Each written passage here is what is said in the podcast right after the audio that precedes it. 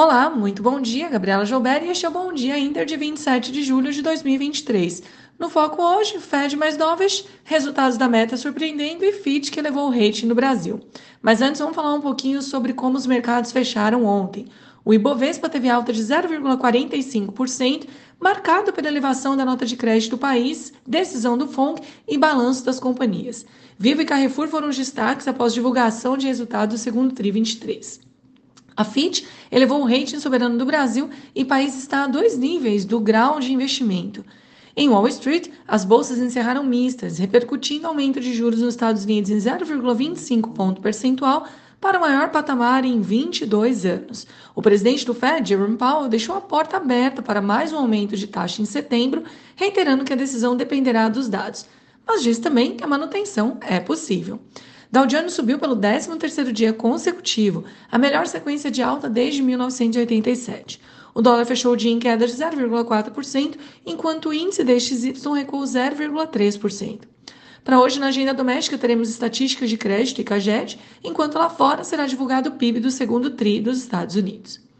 E por falar em Estados Unidos, então, conforme esperado, o Fed aumentou em 25 base points os juros norte-americanos, deixando aberta a possibilidade de mais um aumento, mas reconhecendo a importante queda da inflação, além de afirmar que não vê a economia entrando em recessão este ano. Com isso, os mercados assumiram que este foi o último aumento e as bolsas subiram. Hoje, futuros avançam depois do resultado da meta ontem ter superado o consenso, em especial na linha de propaganda. O mercado também acompanha a prévia do PIB do segundo TRI de 2023, com expectativas de alta de 1,7%. Na agenda corporativa, teremos Ford, Intel, McDonald's e outras companhias. Indo lá para o outro lado do mundo, na Ásia, as bolsas tiveram um dia misto, com destaque positivo ao Nikkei e à bolsa de Hong Kong, após decisão do Fed impulsionar o setor de tecnologia.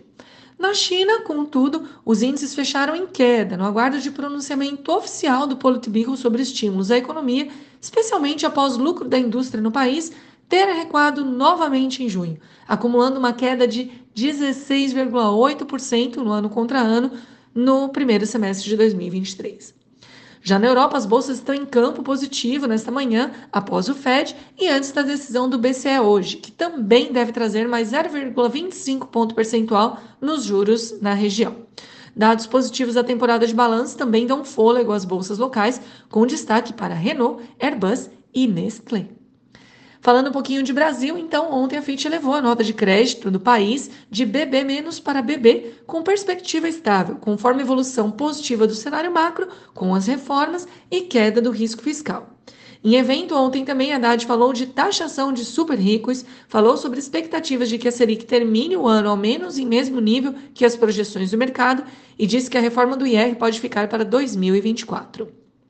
Hoje sai sondagem da indústria da FGV e dados do CAGED.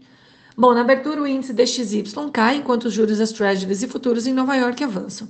Petróleo sobe com restrições de oferta pela OPEP e o minério de ferro recua no aguardo de estímulos na China. Com o mercado em tom positivo lá fora, o Ibovespa pode ter um dia de alta a despeito das commodities mistas. Na agenda corporativa saem balanço da Vale no final do pregão. Temos também Gol, Ipera e Multiplan. Atenção às ações da JBS, hein? após os resultados da Peerings reportarem queda de mais de 80% no lucro do segundo TRI de 2023. Pessoal, este foi o Bom Dia Inter de hoje. Tenham todos uma ótima quinta-feira e até amanhã.